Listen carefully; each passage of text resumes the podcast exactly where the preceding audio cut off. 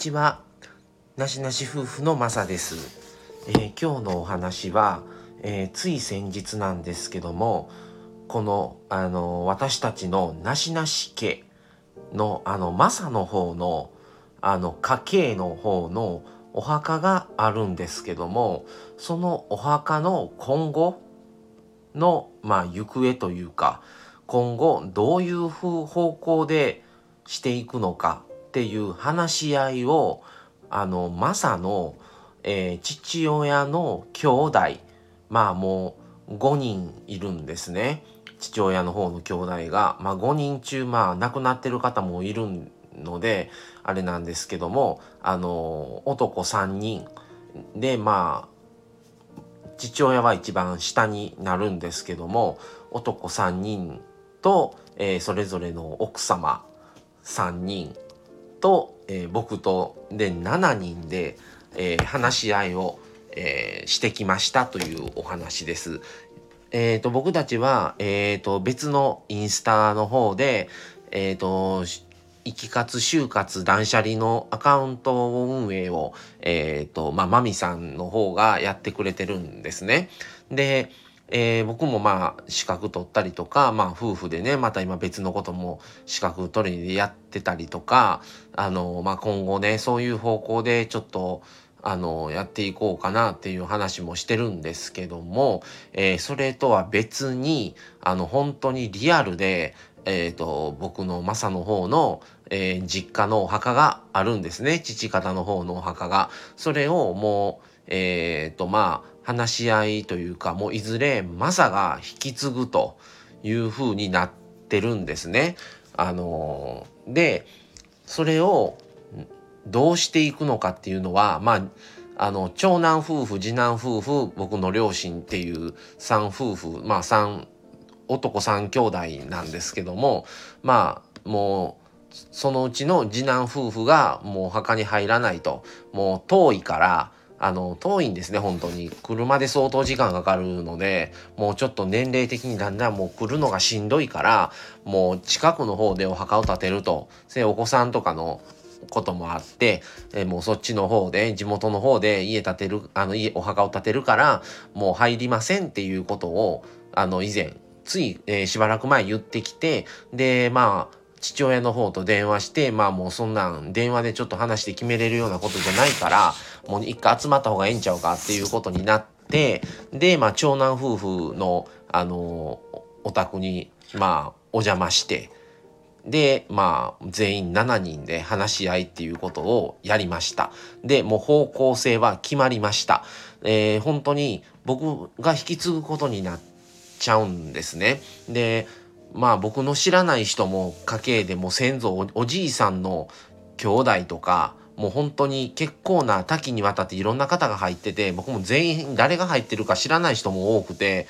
もうちょっとそういうこともあるし自分がねお墓を建てたんだったら自分の好きなようにするんですけどもうそんな先祖代々から引き継いだ墓を引き継ぐって言ってもじゃあその後ねもうどうするんっていう話になっても勝手にもう決めれへんしもうねそのまあおじいさんが親なんですけどその息子たち3人がおるうちにもうどうしていきたいか決めてほしいっていうことを言思っててだからすごいいい機会やったんですね。で僕もまあちょっと参加してもうまあ結局はもう僕のねに全部もう託すことになるからもう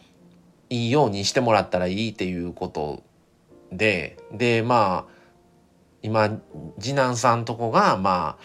その名義人なってるんですけどもそれをもうちょっとお墓を建ててもともう地元の方に行くからいうのでもう名義を変えてほしいっていうことででまあ結局うちの僕の親があの父親が名義になることに一旦なったんですね。で僕も知らなかったんですけどあのいろいろやっぱり約束というかその名義変更の時も兄弟になるので直系だからまあ名義人の費用もかからない。ただそれをすっ飛ばして僕にするってことはおじに当たるのでそういう場合は直径にならないから費用がかかるとかそれをまあ例えば長男夫婦がいるので長男夫婦に一旦引き継いで次じゃあ僕にってなったらそれもまたお金がかかる。けど父親に名義人を変えればいずれまた父親から僕に名義の時は子供に長男にあたるので直系にあたるからそれはまあその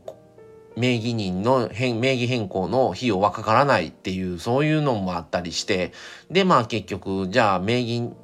費用がかからんような方向でするにはまあ僕のね親父になってもらった方がっていう方向ででそういうことになりました。ただ僕たち夫婦と、えー、僕の両親ももうそのなしなし家のお墓には入らずにあの今よく流行ってるね集団のお墓っていうのが最近すごく流行っててあの注文注文というかその入りたいですっていう応募がねすごく多いらしいんですね。で僕たちも子供がいないディンクス夫婦っていうこともあってもうあと継ぐものもいないしいずれねもうお墓も墓じまいをっていうことなんですけども墓じまいも結局墓じまいにするってことはその費用もかかるしっていうことでまあ墓じまいはしないけどももう僕たちはもう入りませんともうそれももっと家の近くの方にその集団墓地っていうのが今できててもうそっちに入るって言ってもう今日僕が言ったんですねそれを。でもう親はもう自分らは力がないからもう息子にもう思うようにさせよう思ってみたいなもう全部息子に任せてるからっていうことをまあ言ってましたわ今日は。でまあ僕もこうしようと思ってるっていう意見は言ったんですね。でまあもうね、親世代で、親が兄弟の中で一番まだ若いので、長男はもう一回り親より上なので、もう、もう結構いい年なんですね。で、まあでも全然、あの、昔と、もう昔もともと一緒だったので、うち、あの、僕のね、両親がも、ももともと商売をしてたのでその兼ね合いでその長男夫婦と一緒に働いてたんですねずっと震災ぐらいまでは。なのでも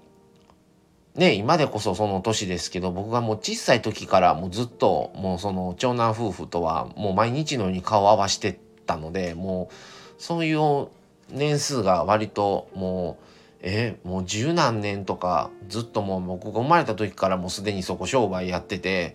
あの震災までなのでもうまあ15年生まれた時から15年ぐらいはずっともうそこで一緒にまあ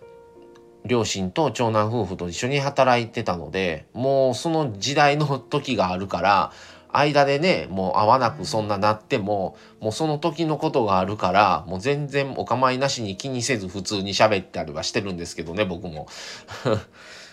なのでまあ今日はもうね兄弟がまだ話できて会えるうちにこうやって話してもらえたっていうのが良かったなと思いました。皆さんもこういう断捨離とかお墓の方向性あの一存だけではね決めれないことも多いと思うんですね。そういう時にやっぱりどういうふうに今後していくのかっていうのは話し合いっていうのはすごく大事だと思います。で実際ねこの就活っていう風にやっていきますっていう風に考えてやっていきながらもこうそれとは別に本当に自分のリアルで実生活でもこの就活の話が出ててでもう本当に物を減らしていかないといけないみたいなことも今日親同士言うてましたわ。それであのー、本当にあのー、いろいろとねやっぱり処分をしていかないといかんっていうこととかもね話しててあのー、本当によまあ今日ねお墓の方向性とか決めれてまあいずれね父親から僕に名義は移るけどももうそれはそれとしてでまあ名義なってるけど名義なと思うが他の墓入ってええんかって親も言うてましたけどそれも関係ないみたいなのであのまあとりあえず親に一旦名義は移すけどもいずれまあ名義人としては僕になるしもうねお墓も今日あったまあ長男夫婦とうちらぐらいしかもう入る人もいないっていうこともあってまああのいずれ話し合っといてもらわんと困ると思ってたのででまあまあ墓じまいはしないにしてもまあねとりあえずはやってもらってよかったとは思います。はい。まあ皆さんもそういうリアルになかなかね敬遠しがちな内容ではあるんですけどもでも避けては通れずやっぱり話し合いができる時にしといてもらわないとっていうことも本当にあると思うのであのまあねなかなかそこまで気持ちを持っていくっていうことも大変やとは思うんですね。やっぱりあの気軽にできる内容ではないのでまあただうちは両親とはもう本当にそういう話普通にすんのでもう将来いずれ先にもう親が亡くなることはもう分かってるのでまあねあの死んだらどうすんねんとかこうしてほしいとかこういうふうにするけどええかそれでみたいな話はあの親とは日常的に話はしてるんですね。あのなかなかそういうできる家庭って少ないと思うのであのそういうやっぱりどうしてほしいとかどういうふうにしていくっていうことをあの実際にね親と話せるっていうのはでその今話せる状態だから親の意見も聞けるしでもまあ親は反対せずにそれでええでそれでええでばっかりなんですがそういうことを話すっていうのは実際にも亡くなってからでは話ができないので